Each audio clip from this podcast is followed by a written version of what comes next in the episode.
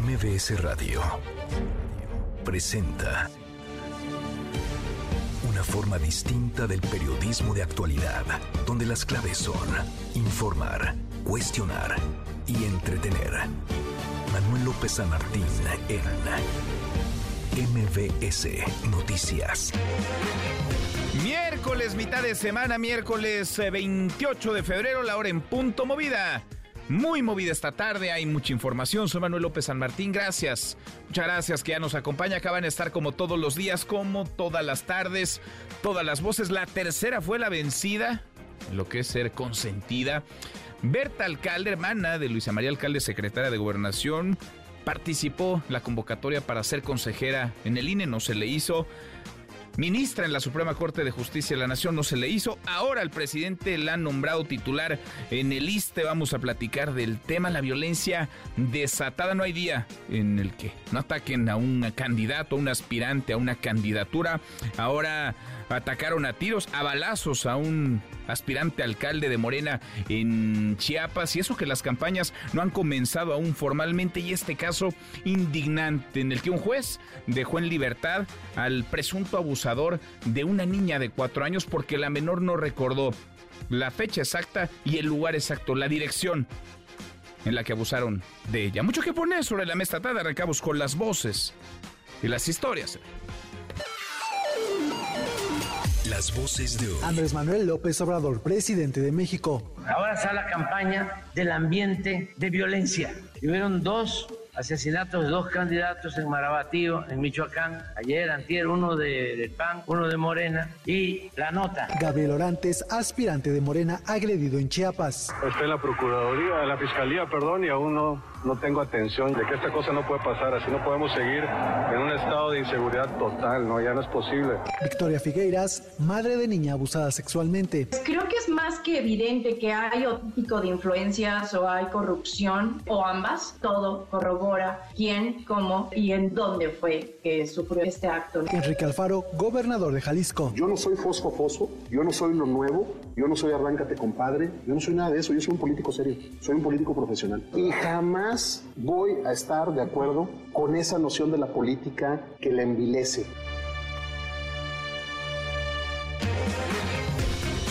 Son las voces de quienes hacen la noticia, los temas que están sobre la mesa y estas las imperdibles eh, de miércoles, mitad de semana. Vamos, vamos con la información.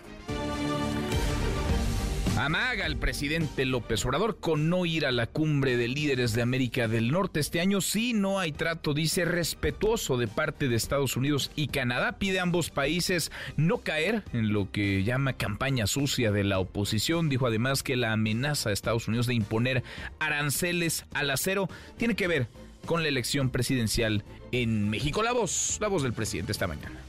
Si no hay un trato respetuoso, no participo. Además, ya me faltan nada más siete meses y no me gusta viajar mucho. Me gusta viajar aquí a Palenque. Aquí sí, me siento muy bien, de salud y de ánimo. Aquí hay muy buenas vibras. Y acuérdense que la vida no es nada más lo racional, es también lo místico. Llevamos buena relación con el primer ministro Trudeau, muy buena con el presidente Biden, pero hay mucho acecho.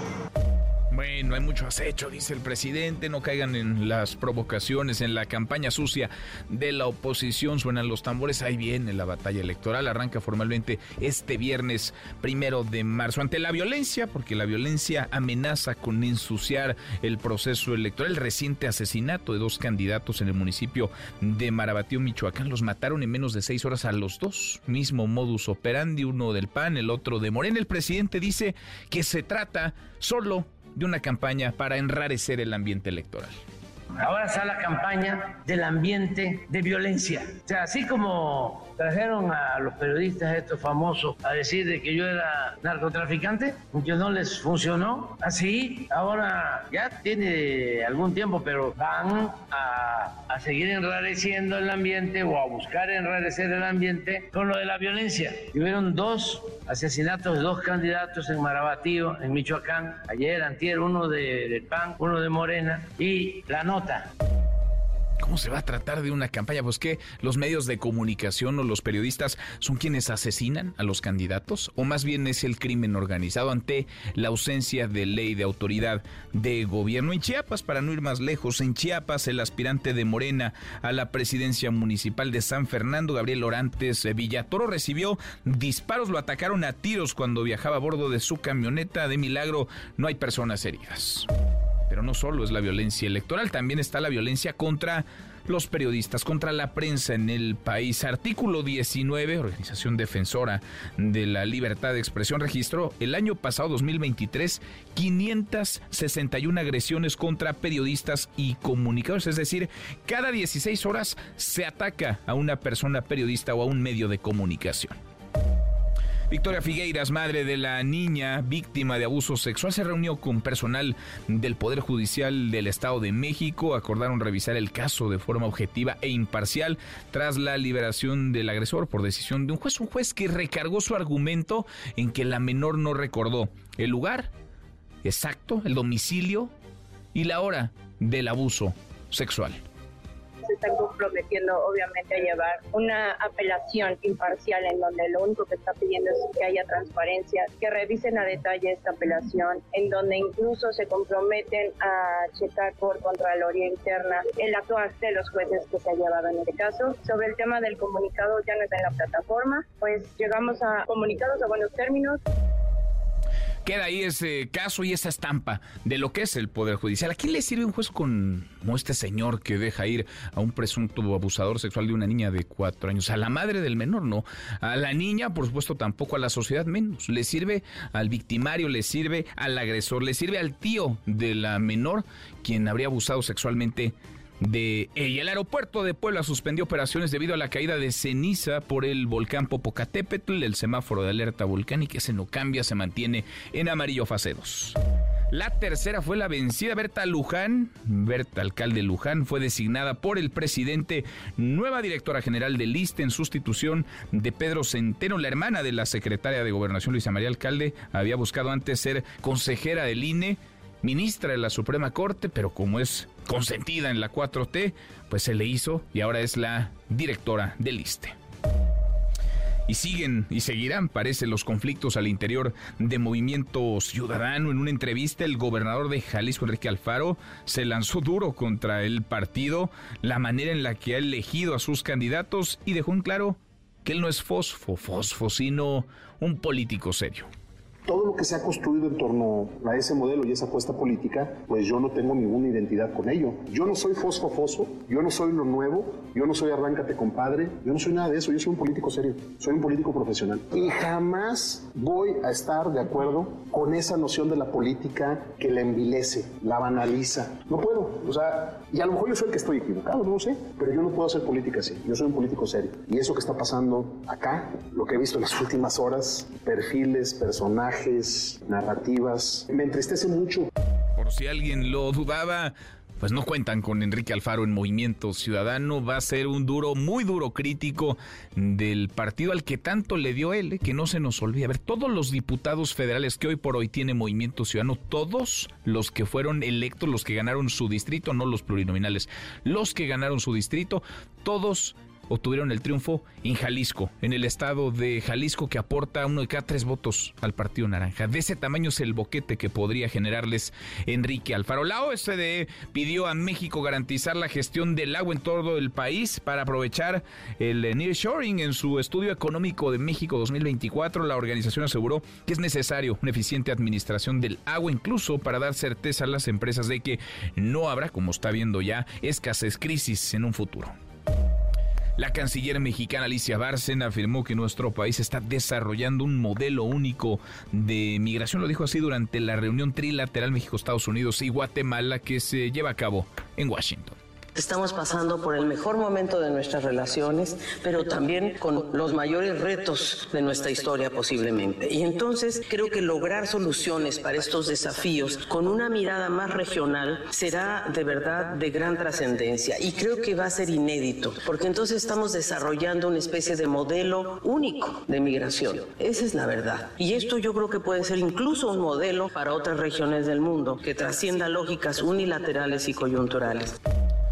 Bueno, estamos en la mejor etapa de la relación entre nuestros países, dice Alicia Bárcena, pues que le diga, que le avise al presidente López Obrador, que se ha lanzado durísimo contra Estados Unidos en estos últimos días y que, para no ir más lejos, amagó hoy con no acudir a la cumbre de líderes de América del Norte si no hay, dijo, trato respetuoso por parte de Estados Unidos y de Canadá. A propósito de Estados Unidos, Donald Trump pues va en caballo de Hacienda. Donald Trump trae la candidatura republicana en la bolsa, va a ser candidato presidencial. En una de esas volverá a la Casa Blanca. Venció ayer nuevamente a Nikki Haley en las primarias de Michigan. Se prepara para arrasar en el Super Martes la próxima semana y podría definirse todo. Ahí podría resultar ungido candidato presidencial republicano. Y en las buenas, porque como cada tarde, claro que tendremos buenas noticias. Querido Memo Guillermo Guerrero, ¿cómo estás? Bien, mi querido Manuel. Hoy es miércoles de ciencia. Hoy traemos cosas muy extrañas de todo el mundo, ciencia pero son verdad, ciencia, loca. Y les tengo una pregunta. ¿Los ha mordido un perro o un gato? ¿Qué será más peligroso? ¿Una mordida de perro o una mordida de gato? Pues me suena que más peligrosa la del gato, pero más dolorosa la del perro. ¿no? Ay, no sé, a mí me ha mordido un gato, duele feo. Sí. Pues ¿qué le hiciste? Los gatos no, no se meten con nadie. Ah, pues a menos que lo estés molestando. Déjalo a la cola. Pues no, no es cierto, le, le, escondes ahí su, su estambre. Al rato platicaremos de eso. Bueno, ahora lo platicamos. Gracias, Memo. Gracias, Manuel. Guillermo Guerrero. Cuéntanos, Yolanda, Yolanda Sánchez con peras y manzanas. ¿Cómo elegir un buen, un buen seguro de vida, Yolanda? ¿Cómo te va? Finanzas con peras y manzanas. ¿Qué tal, Manuel? A continuación, te diré los puntos clave a tener en cuenta a la hora de elegir el mejor seguro de vida. Evalúa tus necesidades. Es importante que evalúes necesidades financieras en caso de que faltes. Considera gastos como hipoteca, educación y otros gastos diarios. Compara opciones. No te quedes con la primera. Compara diferentes compañías de seguros y tipos de póliza para encontrar la que mejor se adapta a tus necesidades y presupuesto. Entiende los términos y condiciones. Lee detenidamente y asegúrate de comprender qué está cubierto y qué no, así como cualquier término relacionado con el pago de primas y beneficios. Investiga la compañía de seguros. Busca reseñas de clientes calificados y de agencias que las califiquen para asegurarte de que estés ingresando en una compañía confiable. Yo soy Yolanda Sánchez y me encuentras en redes como Cuenta con Yolanda. Nos escuchamos a la siguiente. Gracias, eh, muchas gracias eh, Yolanda y lo anotamos como no. Querido Memo Schutz, ¿qué traes hoy en Deportes? Memo, buenas tardes, ¿cómo te va? ¿Cómo estás, querido Manuel? Fuerte, fuerte abrazo. Hoy vamos a hablar de la victoria histórica de Javier El Vasco Aguirre, el director técnico mexicano que dirige al Mallorca. Derrotaron a la Real Sociedad en penales en las semifinales de la Copa del Rey y ahora estarán disputando el título, el mejor entrenador mexicano de todos los tiempos, logrando una gran victoria con un equipo eh, modesto, con un plantel en el cual pues eh, no hay tanto dinero invertido, pero aún así el Vasco Aguirre llevándolos al partido por el título. También estaremos hablando de la Liga MX, eh, jornada 9. Ya saben que todos los días, a todas horas, tenemos partidos. El equipo de Querétaro que superó convincentemente a la escuadra de San Luis. El abierto mexicano de tenis en Acapulco se dieron sorpresas y el eh, que se supone iba a pelear por el título, Alexander Zverev, terminó eliminado. De esto y más platicamos en unos minutos. Fuerte abrazo. Abrazo grande, querido Memo Guillermo Schutz. Hasta aquí el resumen con lo más importante del día. Lora y cuarto, hablábamos ya de este caso que ha indignado y como no, un juez, el juez Juan Manuel Alejandro Martínez Vitela, absolvió, dejó ir a un presunto abusador sexual porque la víctima, una pequeñita, una niña de solo cuatro años, no pudo decir con exactitud la hora el día y el domicilio, el lugar exacto en donde sucedió el abuso. Ese es el argumento del juez. Una niña de cuatro años tenía que recordar, según él, el domicilio del tío, porque además fue uno de sus tíos, hermano de su padre, quien abusó sexualmente de ella. Ella tenía que haber referido la calle, el número interior, el número exterior y quizá el código, el código postal, en fin. ¿A quién le sirve un juez así?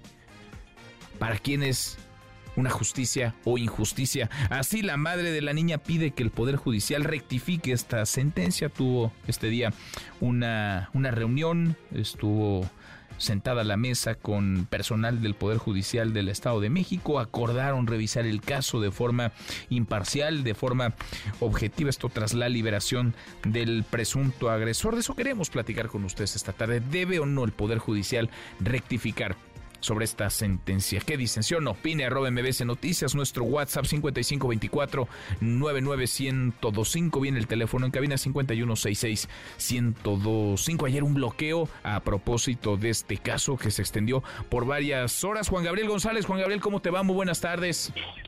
¿Qué tal, Manuel Auditorio? Muy buenas tardes. Pues ha concluido las reuniones la señora Victoria Figueira, sus abogados y personal del Poder Judicial del Estado de México, donde se llegó al acuerdo de analizar y revisar la sentencia del juez Juan Manuel Alejandro Martínez Vitela, quien absolvió al presunto agresor sexual de una niña de cuatro años, situación que desató ya la indignación de la opinión pública del Estado de México y el país, tras difundirse un video donde el impartidor de justicia dijo que su resolución se derivó porque la menor no pudo acreditar el tiempo y espacio en el que habría ocurrido la agresión en su contra. Tras un encuentro de casi dos horas, Edna Edith Escalante, representante del Poder Judicial del Estado, informó que se analizará el caso de la niña presuntamente violada bajo dos esquemas. Uno, llevar la sentencia a un tribunal de alzada, es decir, a una instancia mayor para razonar y verificar la absolución de Alejandro N., tío y presunto agresor de la niña. Dos, iniciar una investigación desde la Contraloría sobre el juez Juan Manuel Alejandro Martínez Vitela para estudiar su comportamiento frente al caso de esta menor,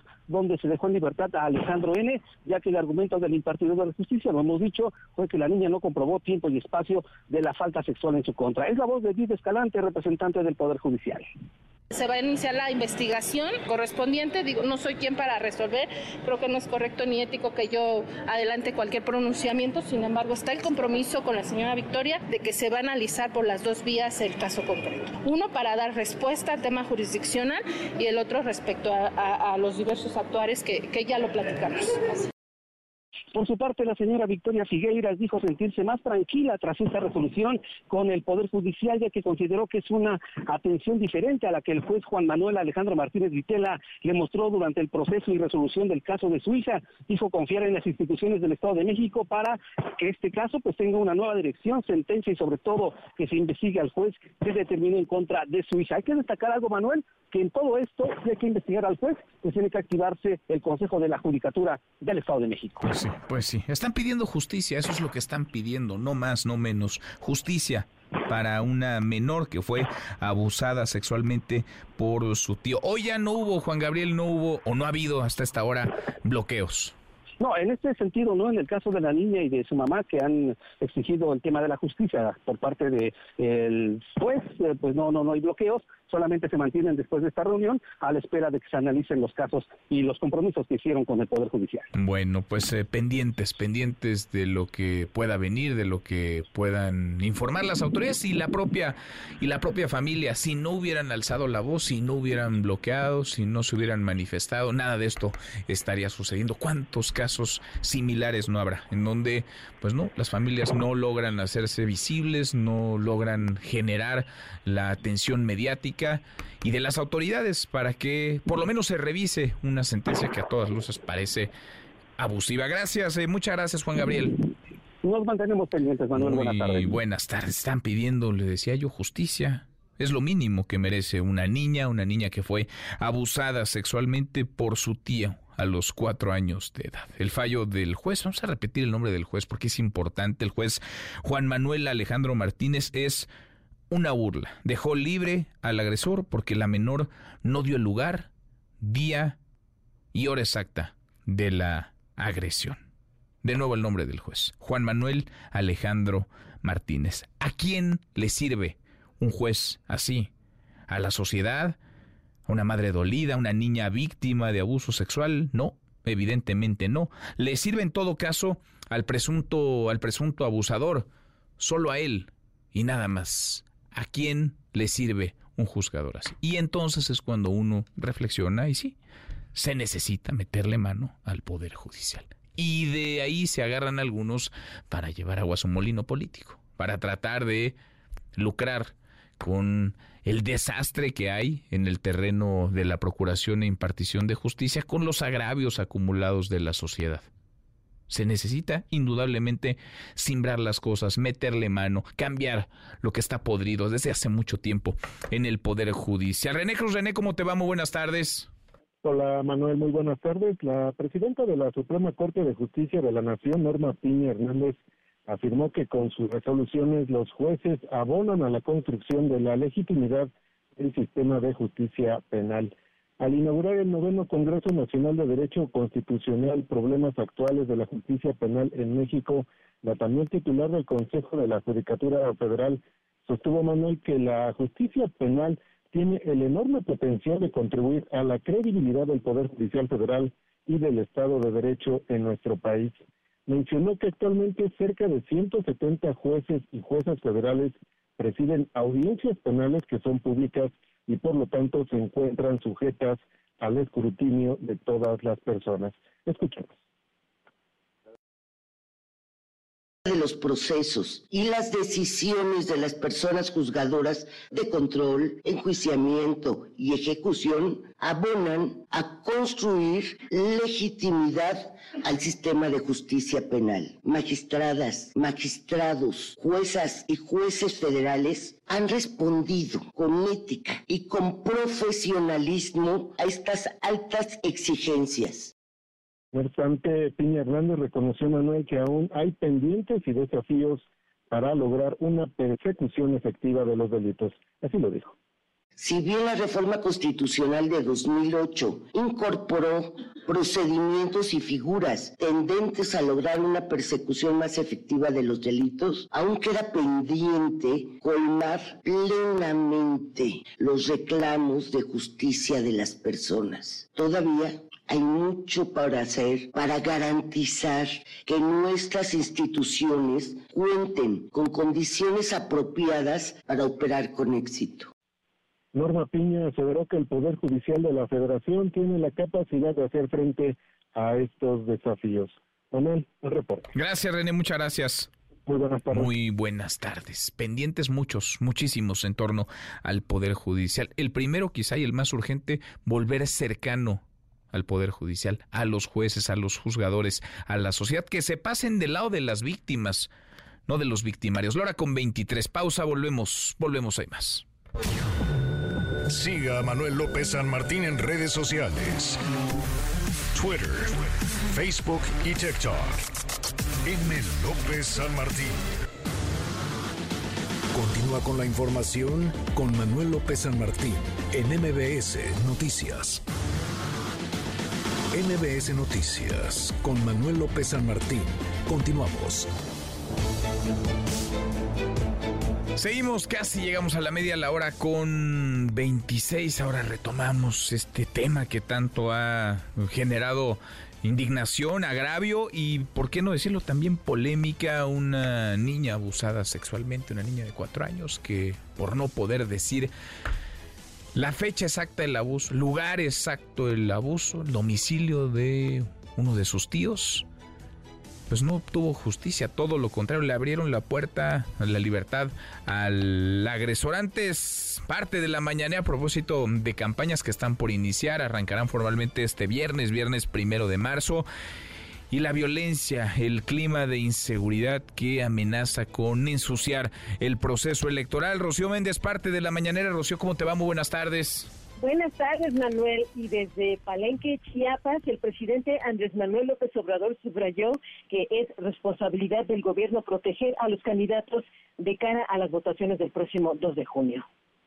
¿Qué se va a hacer para que el crimen organizado no juegue en las elecciones locales? Bueno, estamos trabajando en proteger a todos. Se le ofreció a las candidatas a la presidencia, al candidato, protección. Se les está protegiendo. Aceptaron, traen sus equipos y ellos pusieron las condiciones. Y se está hablando con candidatos a gobernadores, diputados federales, senadores, hasta donde podamos y protegiendo periodistas, porque son muy perversos. Hay gente mala de Malolandia. Ayer que vi lo de esa señora, me preocupó. ¿Le pasa algo? Nos culpan a nosotros. Y para culparnos, podrían hacer una cosa así. Es gente de malas entrañas. Entonces tenemos que cuidar a todos. Porque sí, hay gente mala, tontos. Piensan que con una acción así van a cambiar las cosas, que con eso nos van a dañar. Pues no, nosotros estamos protegiendo, es nuestra responsabilidad.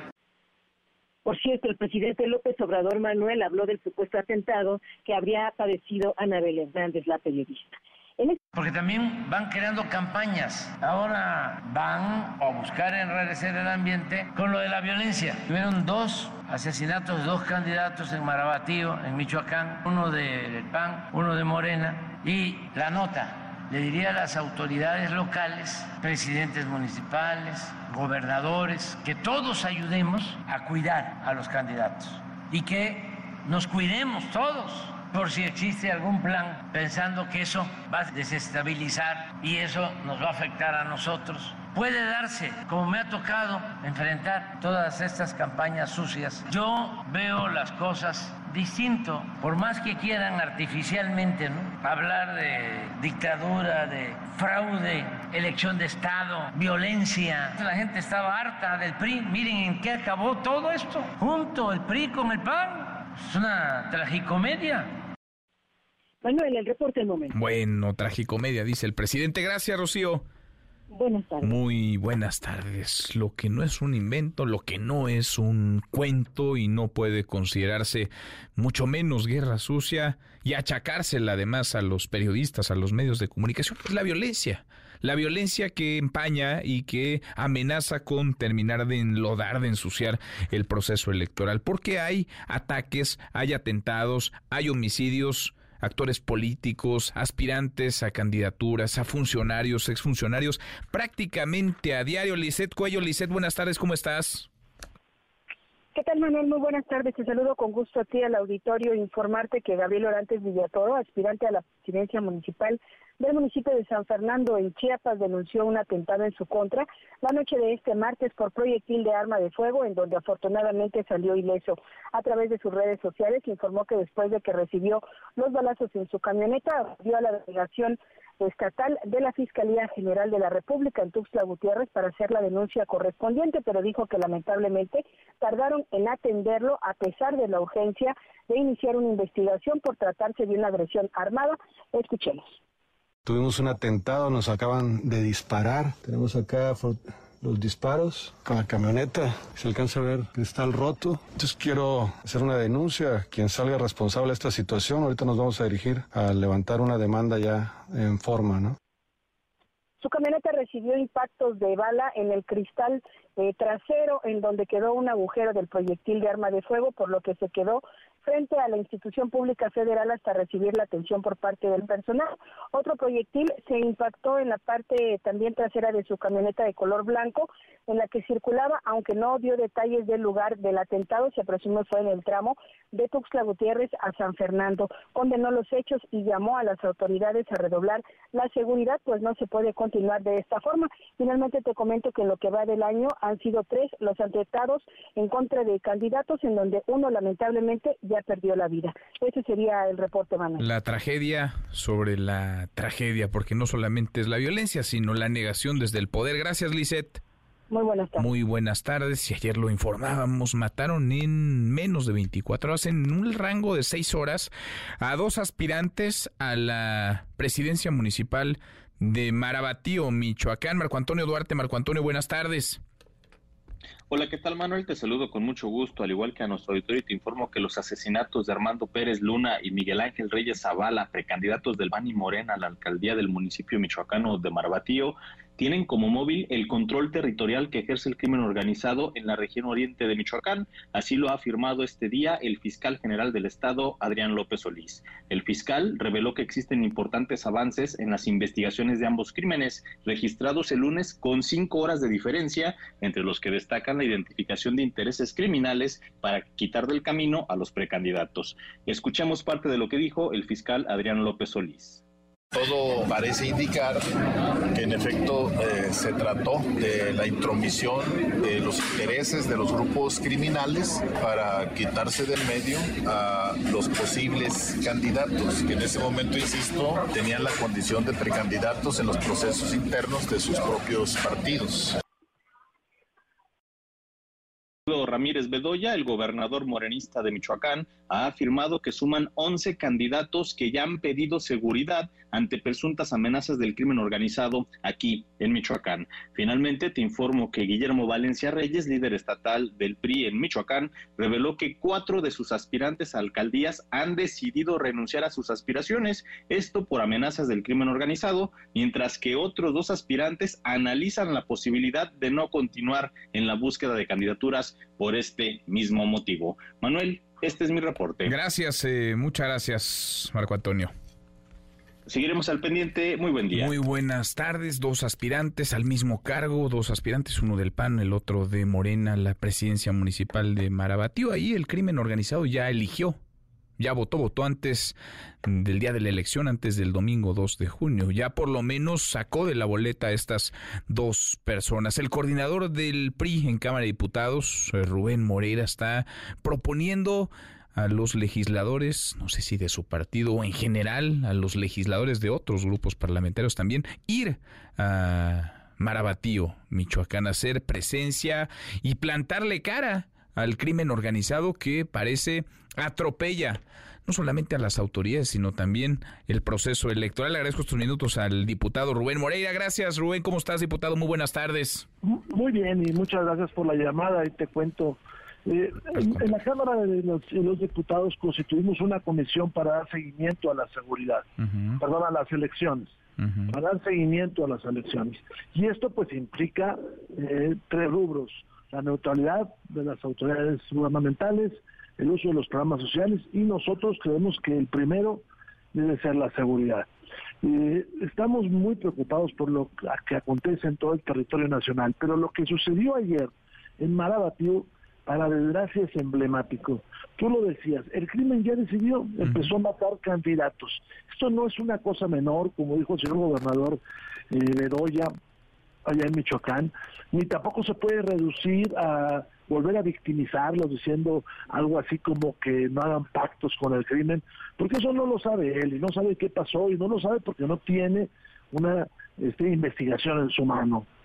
Pero si no hacemos algo, pues esto va a terminar muy mal. Eh, mi eh, idea o mi propuesta de ir a Marabatío se inscribe en que tiene que haber una visibilización nacional de lo que nos está pasando. Y tenemos además que luchar en contra de este esfuerzo que hace Morena y el gobierno federal de normalizar la violencia, de minimizarla, de decir que esto pues le pasa a, todo mundo. Bueno, decía el presidente que decía el presidente hoy por la mañana que se trata de una campaña para enrarecer el ambiente electoral inflada desde la oposición y desde los medios, diputado. Mataron a dos pues candidatos ayer. Y, no los mató eh, ningún periodista, ningún comunicador, hasta donde sabemos, ni tampoco la oposición. Son las balas del crimen las que están asesinando candidatos. Mire, en España hubo homicidios pues significativos a concejales, ¿eh? a lo que nosotros pudiéramos decir regidores, que cambiaron la lucha contra el terrorismo en aquel país, que simbraron a la sociedad para convencerla de que el país no puede estar en manos de terroristas, en este caso de narcotraficantes o de criminales. Este, y yo creo que es un gran error del Ejecutivo Federal minimizar lo que está pasando, porque el resultado final puede significar que el crimen tome el poder político. Empezaron con el poder de, los delitos, luego se han pasado a los procesos económicos, usted lo ha visto, cómo cobran piso por muchas cosas, pues están pasando al poder político y eso sería el acabose del Estado mexicano. Pues sí. Ahora, esta propuesta eh, invita, digamos, Rubén Moreira, el grupo parlamentario del PRI, a todos los diputados de todos los grupos parlamentarios, de todos los partidos políticos como le digo, instalamos una comisión para dar seguimiento a las elecciones. Eh, fue en el seno de la misma que lo hice, además de proponer otras cosas. Pero esto de, de, Marabatío no puede quedar en el pasado. Este es ya eh, el crimen actuando. Entonces pues tenemos también que mandarle un mensaje a los criminales de que esto tiene que tener consecuencias y a la autoridad, lo digo con, a lo mejor muy simple, pero con todo respeto, tenemos que encarecerle su función de no combatir al crimen. Pues me parece esto que hizo el gobernador de Michoacán totalmente irresponsable. Absolutamente. Pues veremos quiénes se suman. ¿Cuándo pensarían ir? Bueno, la idea es que la próxima Junta de Coordinación Política, los partidos resuelvan ya no solamente eso, sino la agenda de esta comisión que da seguimiento a las elecciones, que tiene mucho más actividades que esa. Sin duda. Pues lo veremos y lo platicamos. Rubén, te agradezco como siempre. Muchas gracias, diputado, por platicar con nosotros. Un gran abrazo. De vuelta, muchas gracias el diputado Rubén Moreira, coordinador del PRI en Cámara de Diputados, que propone que varios legisladores de distintos grupos parlamentarios se planten en Marabatío, donde mataron seis horas a dos aspirantes al mismo cargo, dos aspirantes a la presidencia municipal, uno de Morena, el otro del PAN. En MBS Noticias, el análisis de Gabriel Guerra Castellanos. Y en este contexto, en este marco, estamos a un par de días de que comiencen formalmente las campañas. El ambiente está muy calientito y lo que falta, querido Gabriel, Gabriel Guerra Castellanos, qué gusto escucharte, ¿cómo estás? Igualmente, mi querido Manuel, muy buenas tardes.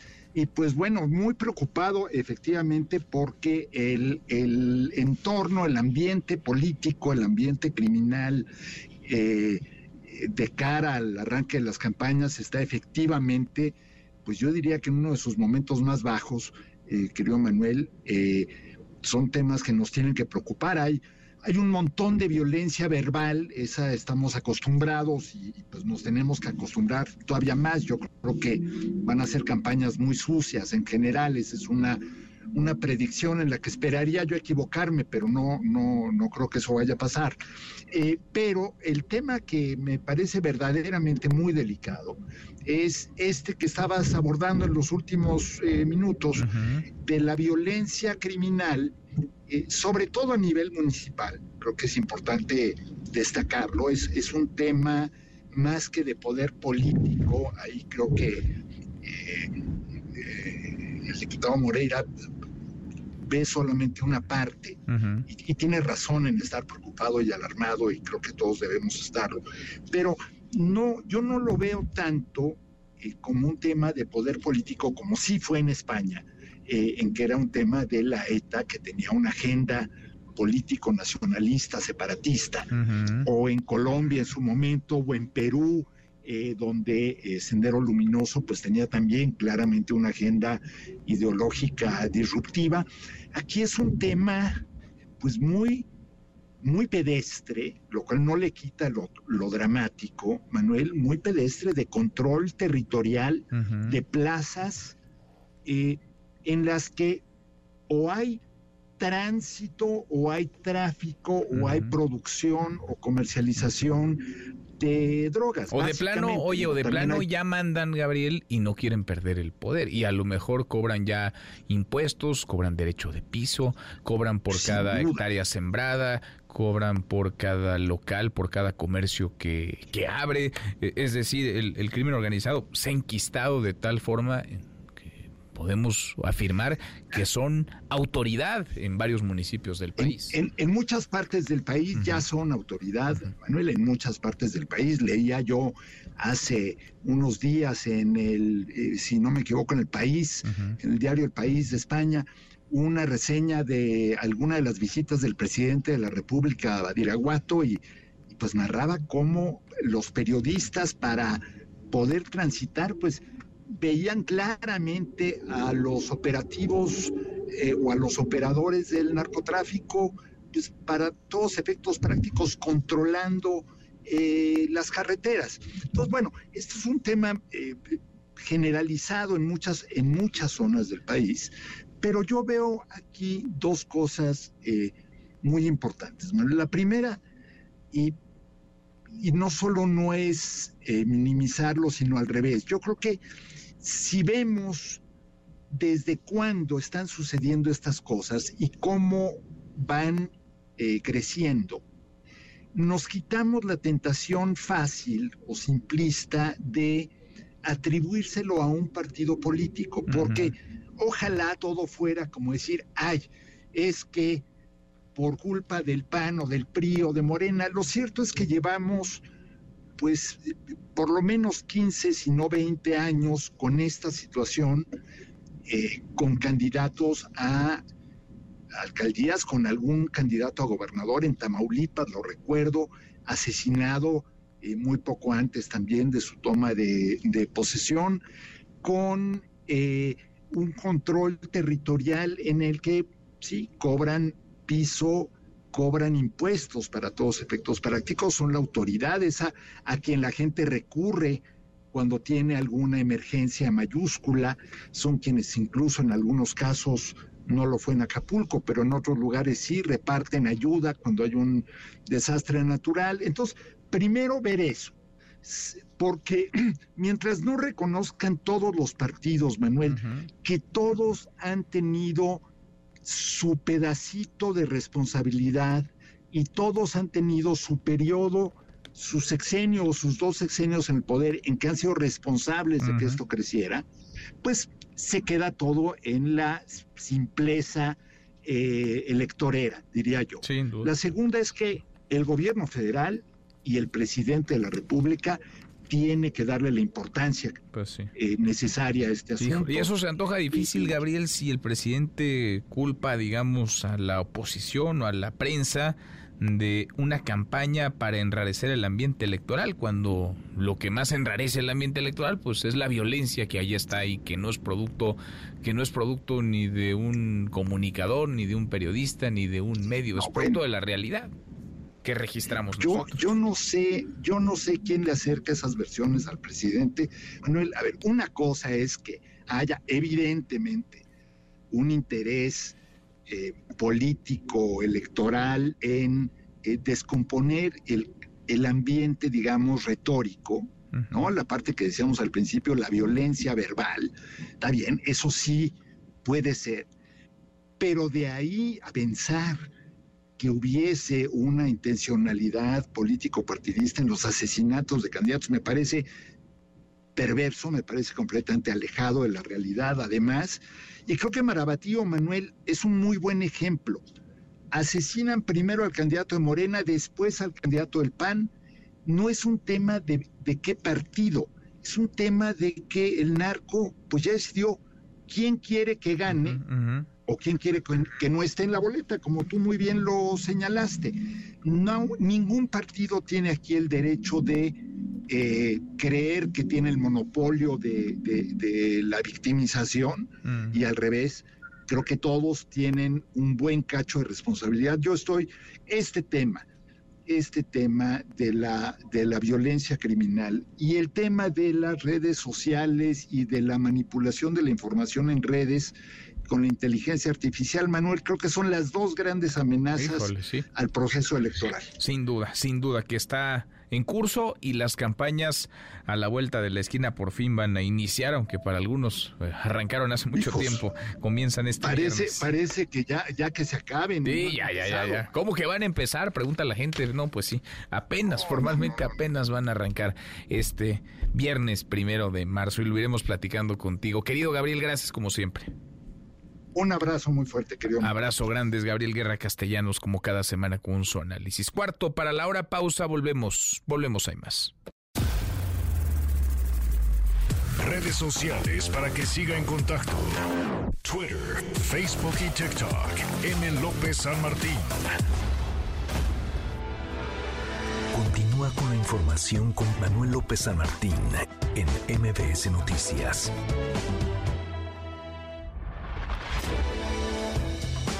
Ya estamos de regreso. MBS Noticias con Manuel López San Martín. Continuamos. Los numeritos del día. Sainz y Clali, qué gusto, qué gusto saludarte. ¿Cómo estás?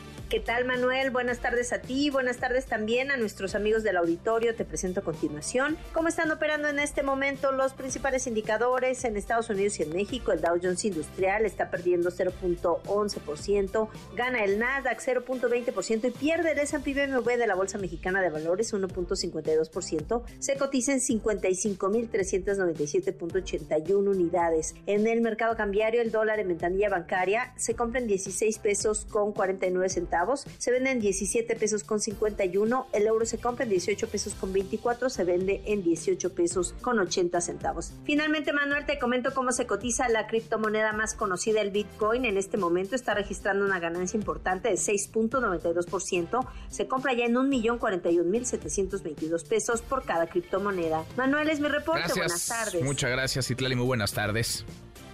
Economía y finanzas. Eduardo Torreblanca. Lalo, qué gusto, qué gusto saludarte, ¿cómo estás?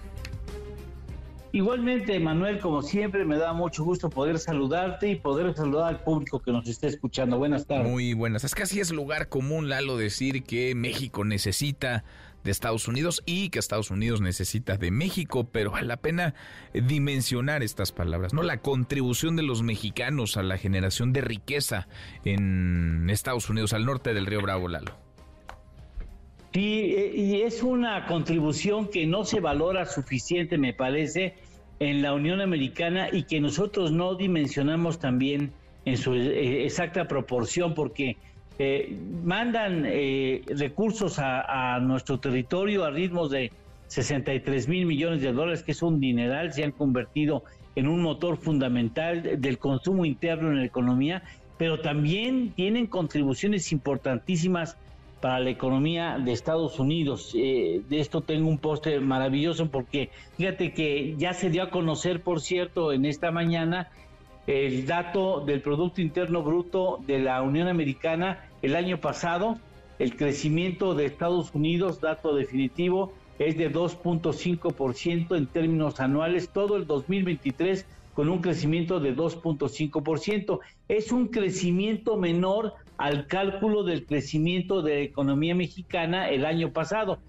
Para México fue el resultado de 3.2%, para la economía de Estados Unidos 2.5%, aunque es oportuno decir que la metodología del cálculo no es igual. En ese sentido, no podríamos comparar los crecimientos porque la forma en que llegan al dato último es, es diferente en ambas economías. En el cuarto trimestre del 2023 eh, eh, creció en términos de 3.2%, es decir, el último trimestre terminó creciendo a ritmos de 3.2%, aunque en todo el año el crecimiento resultó de 2.5%. Viene desacelerándose la economía estadounidense y eso indudablemente va a tener un reflejo en la demanda de mercancías, sobre todo de mercancías de México, su principal socio comercial. En el 2022 cerró con un crecimiento de 1.9% y a pesar de que creció más que los inversionistas estaban pensando en este 2023, el desánimo llegó a los mercados que iniciaron con pérdidas en, este, en esta jornada. Vale la pena mencionarle a usted que ese crecimiento se da a pesar de que ha habido un aumento muy importante de las tasas de interés en Estados Unidos que lo que tratarían de incentivar es que el crecimiento disminuya de manera importante para reducir las cargas inflacionarias que trae un crecimiento desmedido. No ha habido recesión como se esperaba el año 2023, no habrá recesión en el 2024, la inflación baja no a los ritmos que quisieran los norteamericanos, pero hay que estar muy pendientes porque eso nos va a influir indudablemente en la economía mexicana que también ya muestra cierta desaceleración a finales del año pasado, Manuel. Pues interesantísimo, Lalo, y sí, vale la pena por eso eh, tener en el radar esos, esos números y dimensionarlos. ¿Postre, Lalo? ¿Tenemos postre? Este es el postre interesante al que queríamos llegar. Los mexicanos contribuyen anualmente con el pago de impuestos en la economía estadounidense con una cantidad de 324 mil millones de dólares. Es el mm. pago de impuestos, 324 mil millones de dólares, que convertidos a la paridad actual sería aproximadamente 5.5 billones de pesos o eh, te, lo pongo de esta manera, 98 veces, 98 veces el presupuesto de la UNAM durante este año. 98 presupuestos de la UNAM. Eso es lo que pagan de impuestos en Estados Unidos. Qué numerote y qué necesarios se han vuelto nuestros, nuestros paisanos allá. Abrazo, gracias Lalo. Gracias, Manuel. Quedo pendiente. Gracias. Buenas tardes. Buen Muy buenas tardes. Es Eduardo Torreblanca. 5 para la hora. Tenemos, como todas las tardes, claro que tenemos buenas noticias. Gracias, Manuel. ¿Estamos todos listos? Miércoles de ciencia y tecnología.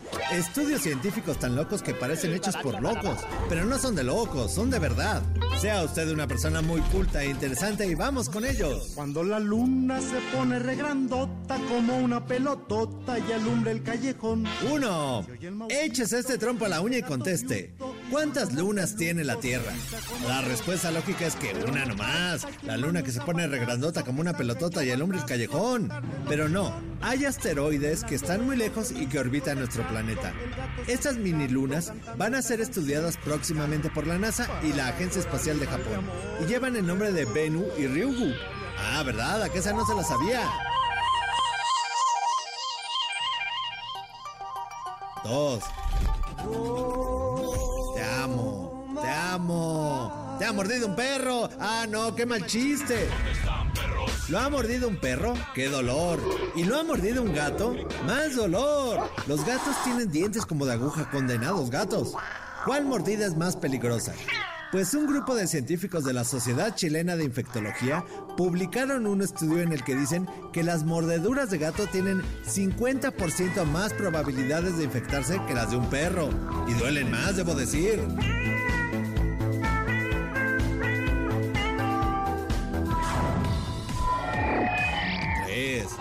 ¿Ya fue al gimnasio? Músculo, músculo, puro músculo, quiero. No lo ve haciendo pesas hoy en la mañana, ¿eh?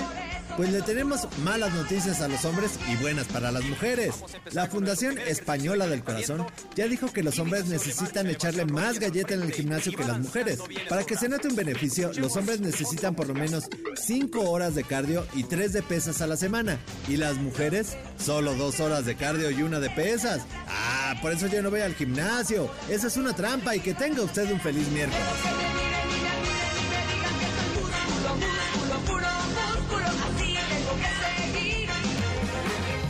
Como que una trampa, mi querido Memo Guillermo Guerrero, ¿cómo estás? Ay, mi querido Manuel, es que las mujeres necesitan menos gimnasio que los hombres. Los hombres necesitan más, ¿verdad? Necesitamos más. Sí, cinco horas es lo que recomienda la, la ¿Pero cuál es tu argumento para no ir?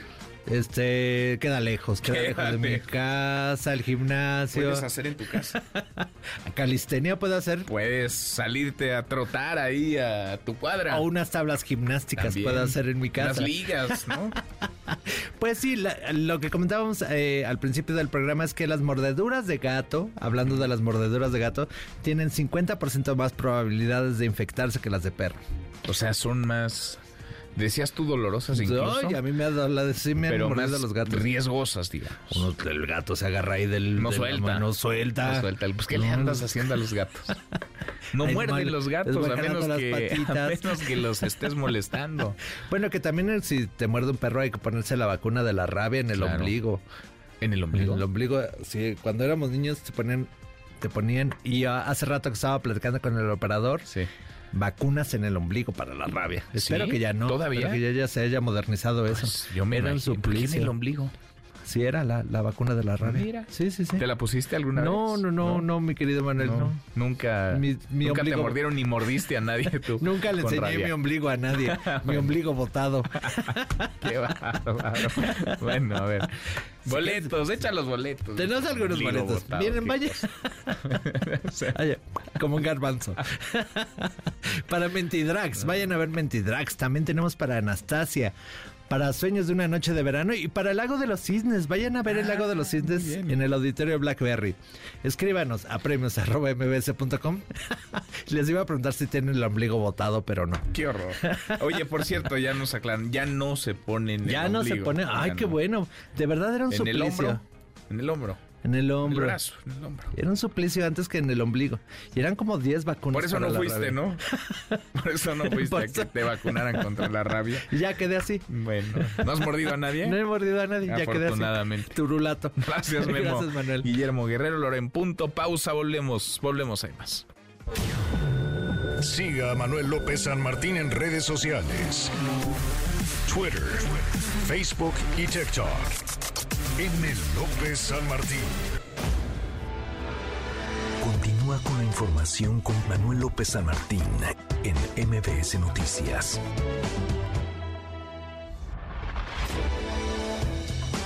Ya estamos de regreso. MBS Noticias con Manuel López San Martín. Continuamos. La hora con 5 la llevamos mitad de semanas, miércoles 28 de febrero. Revisamos las redes, cómo se mueven las cosas en Twitter. Caemos en las redes. Ojo que el aguinaldo se podría incrementar al doble, pasaría de 15 a 30 días. Oscar Palacios, Oscar, buenas tardes, ¿cómo estás?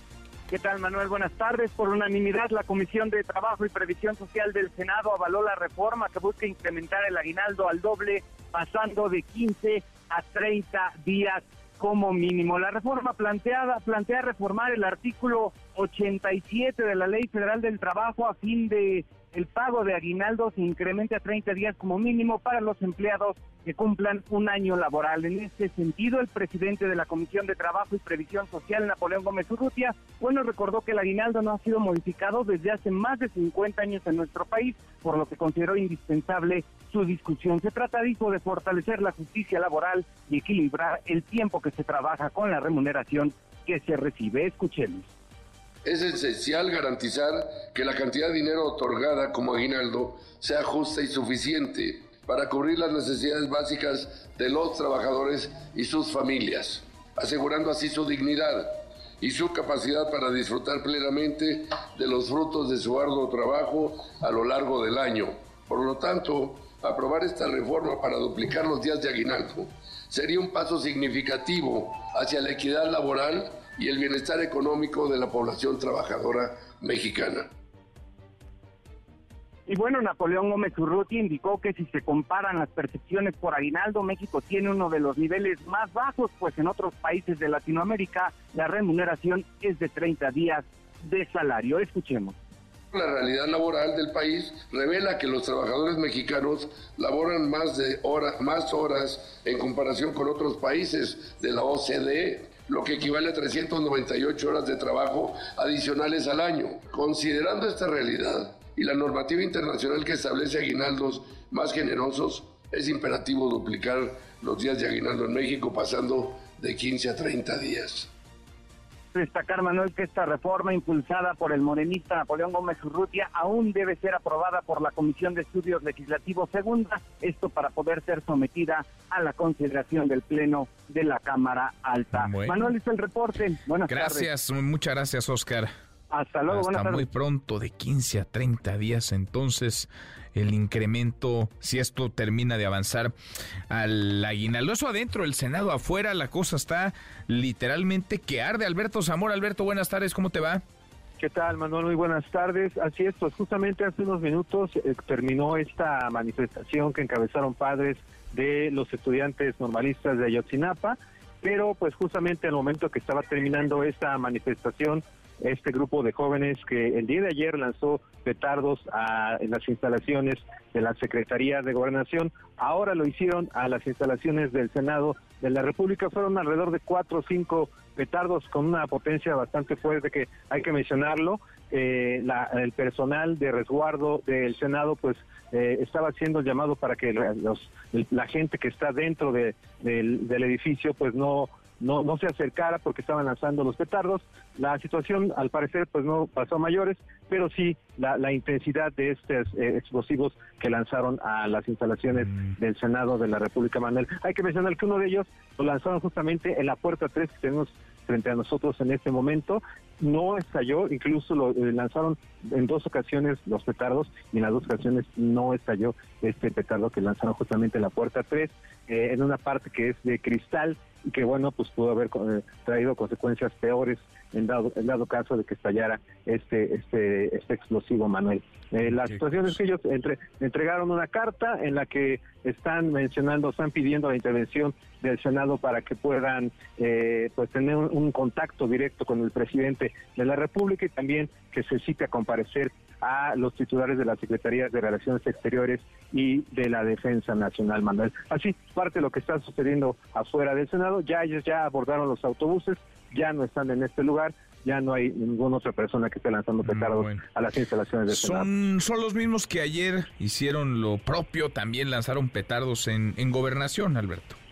Son los mismos, son los mismos gente, obviamente, eh, como habitualmente ocurre, eh, gente que no que está cubierta del rostro, eh, vestidas de negro, son las que, de hecho, así, así lo hicieron, se empezaron a retirar, cantaron este famoso himno el venceremos y fue ellos los, últimos que quedaron son esas personas que son los que lanzaron esos petardos a las instalaciones del Senado. Pues, de, por fortuna no no hay personas lesionadas, pero ahí queda otra vez la, la provocación. Gracias, muchas gracias Alberto.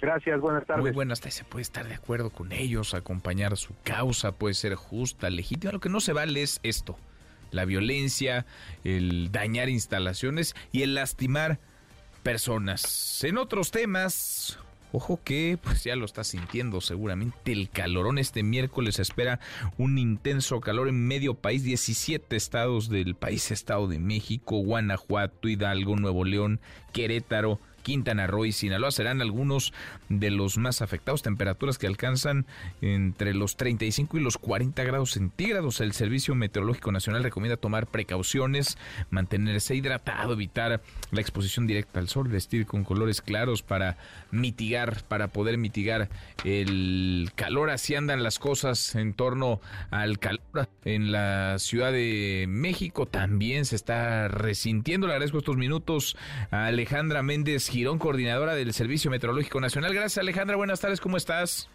Hola, ¿qué tal? Buenas tardes, Juan Manuel. Gracias, eh, gracias por platicar con nosotros. ¿El calor llegó ya para quedarse? Así es, así es, ya, ya estamos teniendo sistemas que son normales en esta época.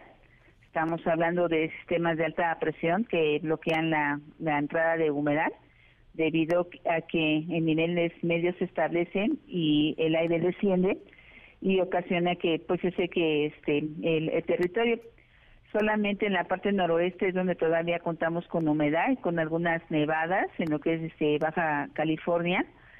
Y sin embargo pues estamos esperando que conforme nos acerquemos a la primavera que ya es el próximo mes pues los sistemas este de frío pues ya empiecen a, a disminuir. Bien ahora es medio país pero pues va a ir permeando, me imagino. ¿Vendrán ondas, estas olas de calor que vaya que resentimos el año pasado, este 2024? Bueno, sí es factible que, bueno, las olas de calor es normal que se den en esta época.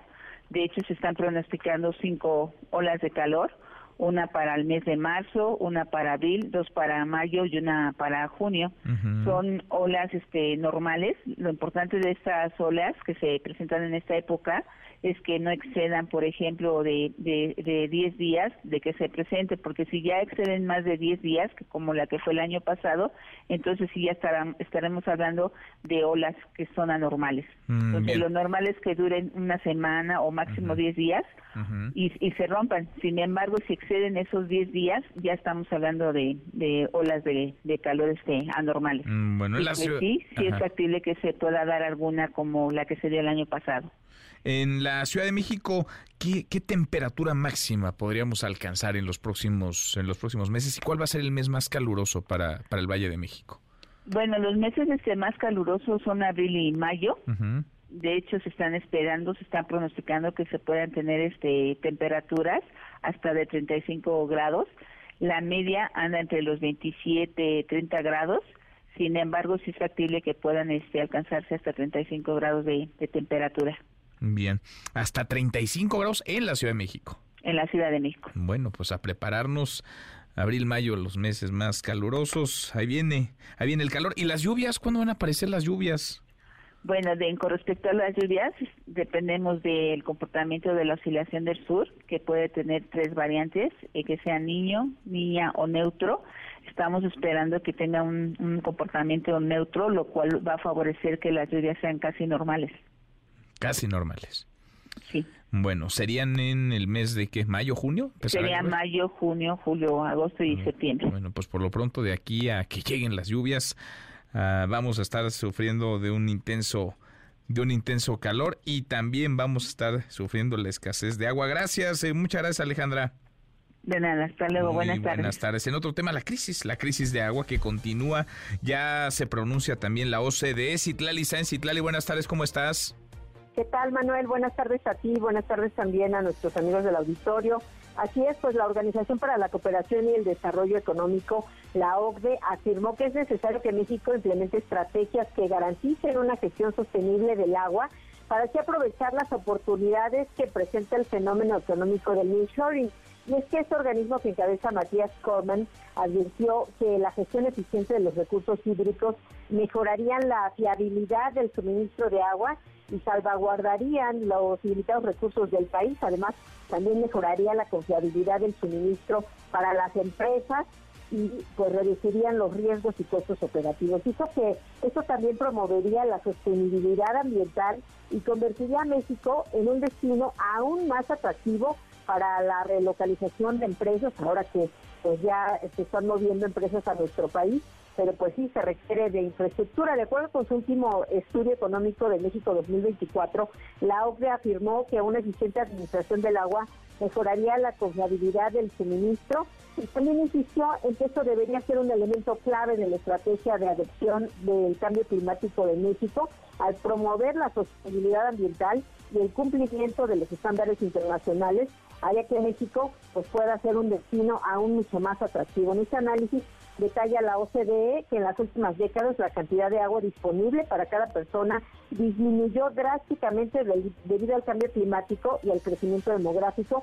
Y pues México tiene una de las proporciones más bajas de población conectada a plantas públicas de tratamiento de aguas residuales de los países que son miembros de este organismo internacional. Manuel es mi reporte al auditorio. Bueno, pues queda ahí otra advertencia, una más. Gracias, eh, muchas gracias, Lali. Buenas tardes. Muy buenas tardes. Y es que al país lo está arrastrando una crisis hídrica de pronóstico reservado, la sequía cruzada con mala planeación, una infraestructura deficiente, incontables fugas, está por provocar una verdadera situación de alarma, una catástrofe para millones de mexicanos que sufrirán, si no es que están sufriendo ya la falta de agua. Y no basta con negar la realidad, no basta con cerrar los ojos, con disfrazar el grave problema eso no hará que sea mejor el panorama. Y no solo en la Ciudad de México, es prácticamente todo el país. La situación es cada vez más crítica, pero en el Valle de México, vaya que esto se está resintiendo, pese a que algunos nieguen esa eh, realidad. Manuel Hernández Tocayo, ¿cómo estás? Muy buenas tardes. Tocayo, buena tarde. Y es que, pues, en los otros datos aseguran que la Ciudad de México no se quedará sin agua, ya que si bien el sistema Cutzamala se encuentra en niveles críticos, la realidad es que la mayor cantidad de líquido se extrae del subsuelo. Esto lo aseguró la candidata a la jefatura de gobierno por Morena, Clara Brugada. Recordó que el tema del abasto de agua, pues, no es nuevo, solo que ahora, dijo, se está utilizando como cuestión política. Escuchemos. La dinámica de mi campaña va a ser una campaña primero alegre, entusiasta, propositiva, una campaña que no esté haciendo botín político de ningún tema, al contrario, una campaña de muchas propuestas para la población. Eh, vamos a tener por las mañanas análisis, foros, encuentros, eh, por las tardes actos masivos con la población eh, y vamos a estar en mucho contacto con la gente, ¿no? Bueno, ahí escuchamos lo que dijo acerca de su campaña, que va a ser una campaña alegre, eh, en la cual dijo no utilizará temas sensibles como eh, la cuestión del agua para conseguir votos. Eso sí, adelantó que de ganar, pues va a revisar el tema del cobro del agua, a fin, dice, de que se realice de una manera equitativa. Escuchemos justamente lo que dijo en el tema del agua. Por eso hoy, me extraña utilicen el tema del agua como una cuestión política, diciendo que esta ciudad no ha resuelto en 20 años.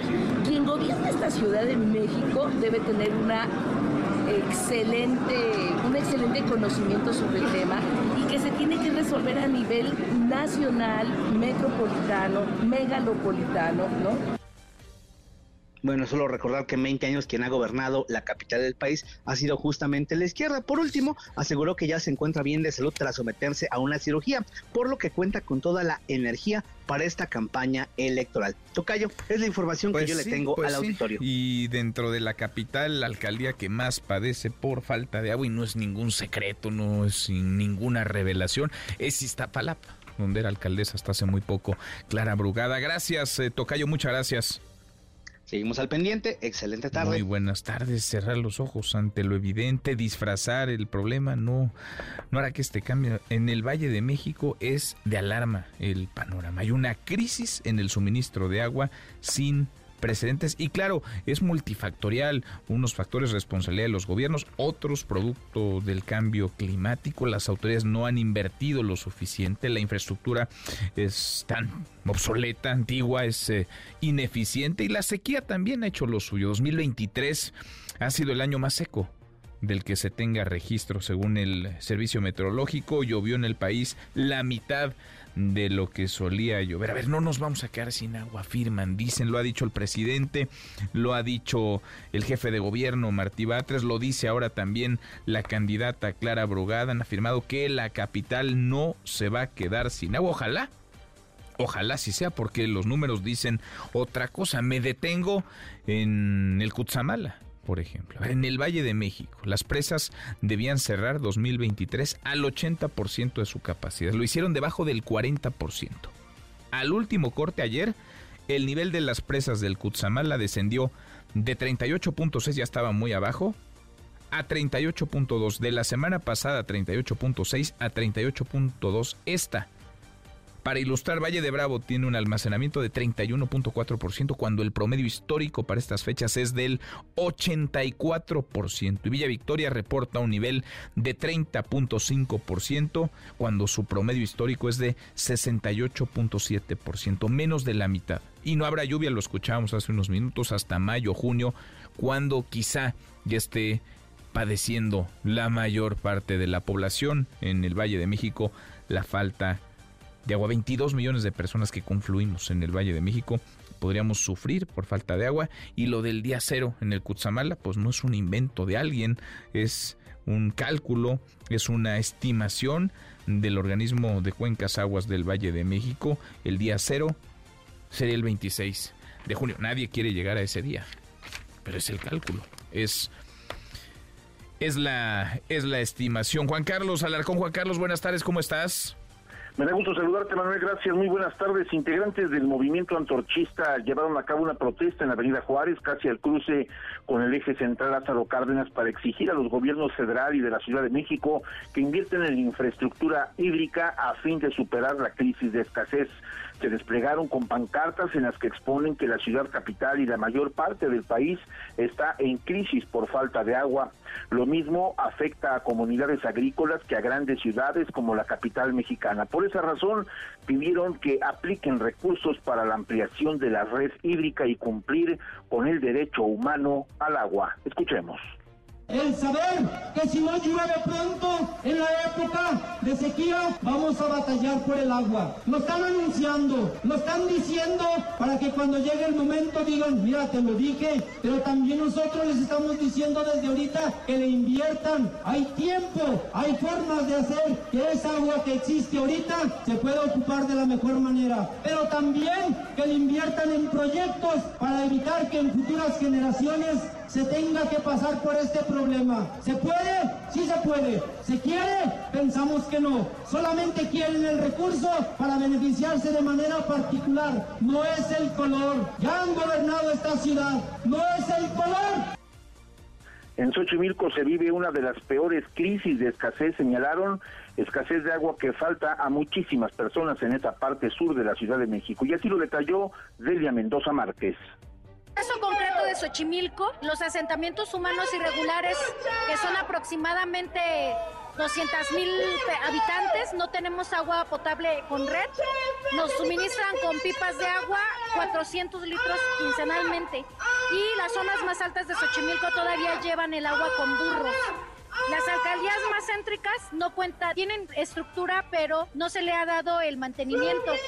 Eh, hay un estudio que dice que necesitan 260 millones de pesos para poder invertirle y poder recuperar 40% del agua que se pierde por las fugas.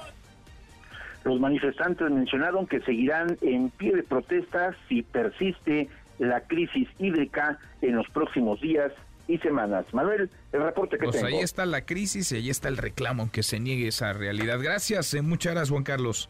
Muy buenas tardes. Muy buenas tardes, como también está la realidad de la violencia contra periodistas, contra la libertad de expresión. Nora Bucio, Nora, buenas tardes, ¿cómo estás? Manuel, te saludo con muchísimo gusto y de la misma forma la audiencia. Te comento que la organización Artículo 19 para México y Centroamérica emitió un informe sobre la situación de violencia contra la prensa en México en 2023, en donde registró 561 agresiones contra este gremio, lo que significa que en promedio se agrede cada 16 horas a una persona periodista o medio de comunicación.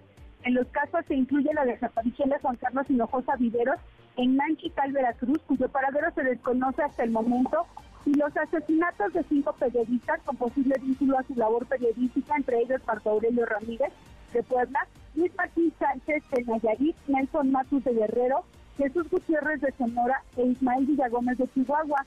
Estos datos, de acuerdo a documentación de organizaciones internacionales sobre libertad de expresión, fuera de Israel y los territorios ocupados de Palestina, con los asesinatos aquí registrados, se seguirá colocando a México, dijo, como uno de los países más letales para ejercer el periodismo en el año 2023. Artículo 19 recibió que en cuanto al número de casos, las agresiones documentadas presentaron una reducción del 19.40% con respecto al año 2022, el cual se mantiene como el año más violento para la prensa en registros de la organización. Finalmente te comento que como comparativo del quinto año del gobierno de Andrés Manuel López Obrador, artículo 19 señaló que en el correspondiente de Felipe Calderón en 2011 se documentaron 172 agresiones, mientras que en el mismo periodo, pero del gobierno de Enrique Peña Nieto, la organización documentó 507 agresiones contra la prensa. Con ello se da cuenta de que los niveles actuales de violencia permanecen aún más altos que en los mismos periodos de los gobiernos anteriores. Manuel, la información. Gracias, Nora, muchas gracias. Muy buenas Muy buenas tardes. Casi llegamos a la media hora con 26. Pausa antes, una vuelta por el mundo de la mano de mi tocayo Manuel Marín y volvemos, volvemos, hay más. Internacional. Donald Trump está a nada de conseguir la candidatura presidencial con el Partido Republicano y los grupos extremistas en Estados Unidos vuelven a tomar mucha fuerza, como ocurre en el Congreso de Arizona, donde avanza un proyecto de ley para que sus habitantes puedan matar a migrantes que ingresen a los ranchos en la zona fronteriza. El presidente Volodymyr Zelensky recordó a la Unión Europea que Ucrania es el último obstáculo contra Rusia antes de llegar al viejo continente, por lo que reiteró que es de suma importancia que su país gane la guerra contra la invasión rusa y sus aliados envíen más armamento. Necesitamos sobrevivir, lo que significa que todo lo que hemos decidido, sean contratos o ayudas, tiene que llegar a tiempo. Tenemos que prepararnos. ¿Para qué? Para ser fuertes. Prepararnos para la guerra o la paz. No se trata de eso. Prepararnos para los próximos pasos de Putin.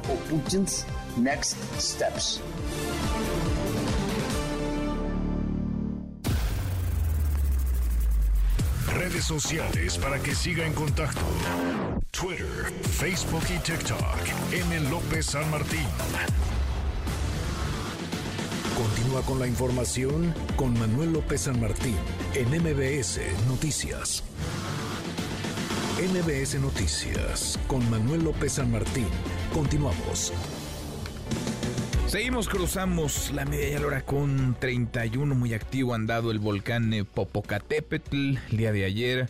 Una fumarola, una serie de fumarolas eh, derivaron en la caída de ceniza en algunas entidades, algunas alcaldías incluso de la Ciudad de México, además de en municipios de Morelos, Puebla, el Estado de México, la cancelación de algunos despegues y aterrizajes en el aeropuerto capitalino, en el Benito Juárez. También el aeropuerto de Puebla suspendió operaciones el día de hoy desde las 7 de la mañana. Le agradezco estos minutos a la doctora Alicia Martínez, subdirectora de riesgos volcánicos del Centro Nacional de Prevención de Desastres, el CENAPRED. Gracias, doctora, muchas gracias. Muy buenas tardes, ¿cómo estás? Buenas tardes, muy bien, gracias. Gracias por platicar con nosotros. ¿Cómo anda la actividad del Popocatépetl? ¿Se ha incrementado? ¿Es normal? ¿Cómo, cómo la están midiendo ustedes en el Senapred? Pues mire, desde el año pasado, después de ese evento importante que tuvimos, si recordarán, en mayo, del año pasado, la actividad decreció y se ha mantenido con estos eventos que vemos hasta este momento, que es el tremor de alta frecuencia, pero de muy baja intensidad. Desde este año, desde enero hasta este momento, este tremor se ha manifestado con muy baja intensidad, sin embargo, produce estas columnas que llevan una llevan cierta cantidad de ceniza y que se dispersa de acuerdo a la dirección del viento. Ahorita estamos en una época de vientos muy cambiantes. Entonces, así como ayer venía hacia el noroeste, que es la dirección de la Ciudad de México, hoy se va hacia el noreste, ¿verdad? Entonces, eh, eh, todo depende de la dirección del viento, en donde vamos a tener esta caída de ceniza que pues no es tan fuerte, ¿verdad? Pero sí puede llegar a, a, las personas, sobre todo a las personas que tienen alguna afección pulmonar, les puede llegar a afectar, por eso hay que cuidarse de esta ceniza.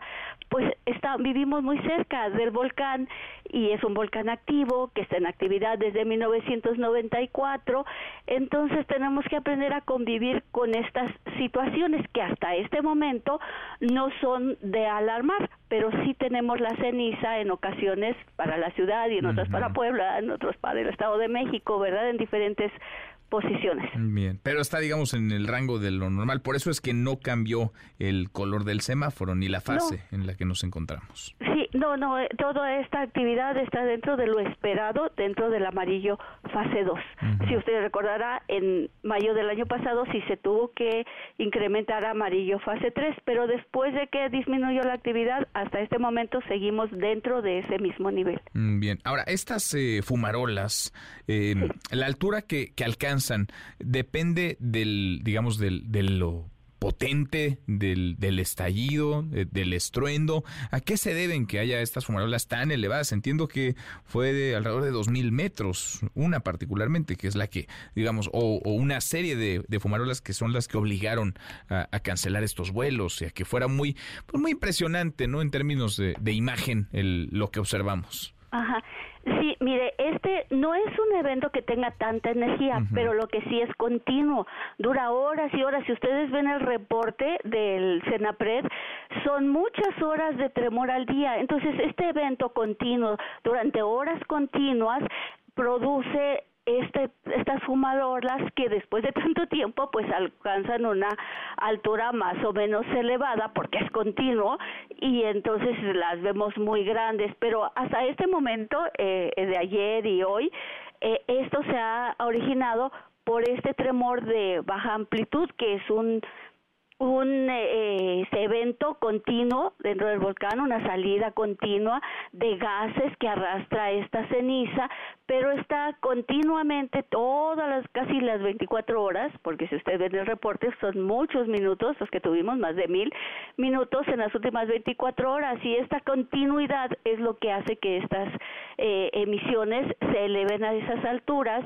y estén todo el día aventándonos cenizas hacia la dirección del viento, donde esté el viento en ese momento. Mm, bueno, nada, entonces nada de qué preocuparse, es normal la, la actividad. El que vaya liberando energía es, es mejor a que la acumule, me imagino, doctora.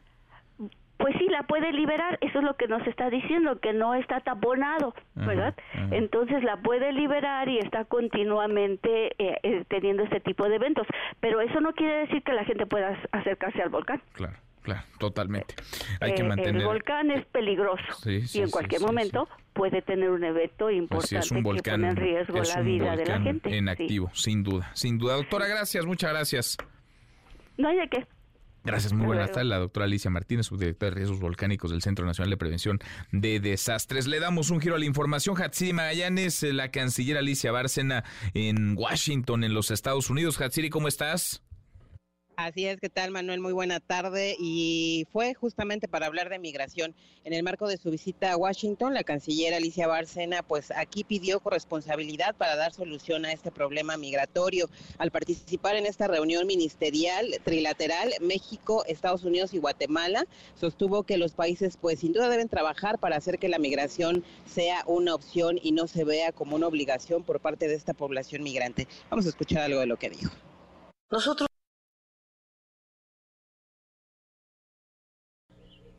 Se nos fue, Hatsiri. A ver, ahí estás. Hatsiri, Nosotros a los migrantes los vemos como personas en movilidad laboral. Eso es lo que vemos. Son personas que están buscando oportunidades. Y por eso creemos que estamos en un momento en el que para convertir la migración en una opción y no en una obligación, tenemos que ir a las causas profundas, las causas de raíz. Y ese es uno de los temas de nuestra agenda que va a ser muy importante. Y la segunda va a ser cómo buscamos el fortalecimiento de vías regulares de movilidad laboral. Y bueno, en este contexto precisamente Alicia Bárcena pues llamaba a ambos países, tanto a Guatemala como a Estados Unidos, pues para seguir trabajando de manera conjunta y atacar, como ella decía, pues estas causas de raíz. Escuchemos nuevamente. Guatemala, México somos origen, tránsito, destino y retorno. Y más allá está la, de esta realidad humana, nos vincula como países corresponsables a atender y solucionar el reto de la migración. Por eso me alegro que tengamos una visión conjunta y ya lo hemos hecho de manera bilateral con Estados Unidos. Creo que lograr soluciones para estos desafíos con una mirada más regional será de verdad de gran trascendencia y creo que va a ser inédito, porque entonces estamos desarrollando una especie de modelo único de migración. Ahí estuvo Anthony Blinken, el secretario de Estado de Estados Unidos, eh, se comprometió a seguir trabajando de manera conjunta con México y Guatemala para dar soluciones a este problema migratorio. El ministro de Relaciones Exteriores de Guatemala, Carlos Martínez, pues se mandó también a atender estas causas que provocan la migración irregular, sobre todo en su país. El reporte que tenemos. Bueno, y decía Alicia Barcen entonces, Hatsiri, que la relación entre nuestros países, entre México y Estados Unidos, atraviesa su mejor momento, ¿no? Eso dice. Sí, eso dice. Eh, de hecho, pues había, no sé si recuerdes, Manuel, que cuando ella llegó justamente como canciller, pues había algunas discusiones ríspidas entre ella y algunos funcionarios estadounidenses, porque decían que ella, los estadounidenses decían que ella, pues no entendía muy bien este esta cooperación que había entre los dos países. Ahora ya, pues se han flexibilizado un poco las pláticas, uh han hablado más eh, con Estados Unidos en torno a este tema y bueno, por eso es que ya opina así también Alicia Bárcena, pues en torno a esta relación. También lo decía por Guatemala, porque pues sin duda algunas son los vecinos del sur y, y pues también debe de tener esta muy buena relación con ellos. Pues menos mal que anda bien la relación, porque para como se han dicho de cosas, sobre todo en la mañanera, uno pensaría otra cosa. Gracias, Hatsiri, muchas gracias. Muy buena tarde. Muy buenas tardes. En fin, la canciller en Washington con un montón de pendientes, un montón de temas que involucran ambos eh, países. Pero más allá de la política y de la grilla, pues está la realidad, la realidad de los eh, negocios, la realidad de las empresas, la realidad de la inversión y la realidad del empleo y de la prosperidad que todo eso puede eh, generar. Nos llamaba la atención este anuncio de una inversión millonaria, son unos 5 mil millones de dólares los que Amazon va a traer a nuestro país, lo que va a invertir en el estado de Querétaro. Le agradezco estos minutos al gobernador de Querétaro, eh, Mauricio Curi. Mauricio, gobernador, ¿cómo estás? Muy buenas tardes. Manuel, ¿cómo te va? Al contrario, encantado yo de que me haga favor de entrevistar y de saludar a tu amplísimo auditorio. Al contrario, gracias. Eh, como siempre, gobernador, gusto en escucharte. Pues son muchos miles de millones de dólares, cinco mil millones de dólares. ¿Cómo es que se consiguió esta inversión y de qué va la apuesta que hará Amazon en Querétaro? Como tú bien comentas, eh, yo creo que, fíjate, cuando estaba comentando la Secretaría de Economía Nacional, que el mejor año que ha tenido este gobierno es cuando tuvo 36 mil millones de dólares de inversión. Pues hecho estamos hablando que es el 15% de inversión de lo que ha tenido el, el mejor año de inversión del país y creo que es un chorro de, de lana, un chorro de recursos que llegan al Estado. Y pues, desde, desde que fui gobernador electo en el 2021, fuimos a Washington a buscar a gente de la empresa, estuvimos con el vicepresidente de Amazon para América y empezamos a platicar lo que era Querétaro y en qué los podíamos ayudar. siempre les hemos dicho, y no de ahorita, sino francamente de la convicción que tiene Querétaro empresarial desde hace muchos años, no, no con mi gobierno, sino desde hace más años, creo que decirles que somos como socios comerciales, porque queremos que les vaya bien a las empresas que llegan a Querétaro, que abren en Querétaro, porque si les va bien a ellos, pues les va bien a los queretanos. Cuando una empresa cierra, fallamos todos, falla el sistema financiero, falla el gobierno, fallan los empleados, por eso creemos nosotros que, que somos parte de la responsabilidad de que a las empresas les tiene que ir bien. La única forma de bajar la pobreza de veras es la empresa.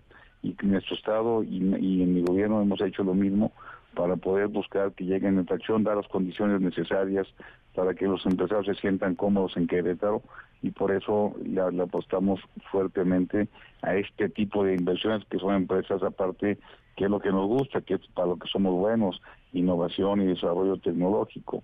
Como se dice, aquel Estado que no que no eh, se dedique a buscar oportunidades en desarrollo tecnológico, innovación para los jóvenes, lo que estaría haciendo sería eh, condenándolos a la explotación y creo que ese tipo de empresas que nos transfiere tecnología, que nos apoya, que nos aparte, hay un eslabón muy grande con la cantidad de, micros y medianas empresas que se ayudan a poder eh, eh, ser parte del eslabón de estas grandes compañías, que es algo que le tenemos que apostar que la micro se haga pequeña, la pequeña mediana y la pequeña se haga, se haga grande como este tipo de empresas y es lo que tenemos que estar haciendo. Y en Querétaro es, tenemos todos los argumentos para que estas empresas lleguen. Primero que nada, Estado de Derecho, eh, eh, que, somos primer lugar nacional según World, World, Project en ese sentido. Segundo lugar, la mejor mano de obra, educación y tenemos dos grandes retos en Querétaro que es el reto de seguir manteniendo la seguridad, por supuesto, pero aparte el agua y la energía. Y en lo que se refiere al agua, ya eh, el señor presidente nos hizo favor de acompañar a que firmemos con Conagua un gran proyecto que viene para tener viabilidad para que para los próximos 50, 60 años en lo que se refiere a agua. Y en energía, que era el gran reto que teníamos con esta empresa, eh, nos, nos apoyó mucho la CENACE, la CFE y la Secretaría de, Energía, con, con Miguel Ángel Maciel muchísimos apoyaron para poder darles los megas que necesitan y aunque las obras de maniobra, patio maniobras, etcétera, lo hará esta empresa, pues la verdad darles la generación de energía era muy importante. Y creo que esto es una gran noticia para México y por supuesto para Querétaro pues, en un momento crucial que es la relocalización de las empresas. Es mucho dinero, 5 mil millones de dólares. Ahora, ¿cuándo comenzaría esta inversión o ya comenzó? ¿Y cómo va a estar los tiempos de esta de este despliegue de, de dinero, la nueva infraestructura que, que traerá Amazon a Querétaro? Ya comenzó, ya tienen los terrenos, ya están haciendo patios de maniobra donde van a traer la energía. Nosotros lo estamos ayudando con la liberación de la realidad para poder pasar postes, etcétera, que puede llevar la energía a sus lugares. Son son tres posiciones, una está en Colón, que es donde está el, aeropuerto internacional de, Querétaro, el otro está en el Marqués y otro está en Pedro Escobar, otro municipio que está entre San Juan y el Río Querétaro sobre la línea 57 que es la más importante del país, la del Tratado de Libre Comercio. Y, francamente fue una gran, pero gran noticia para México.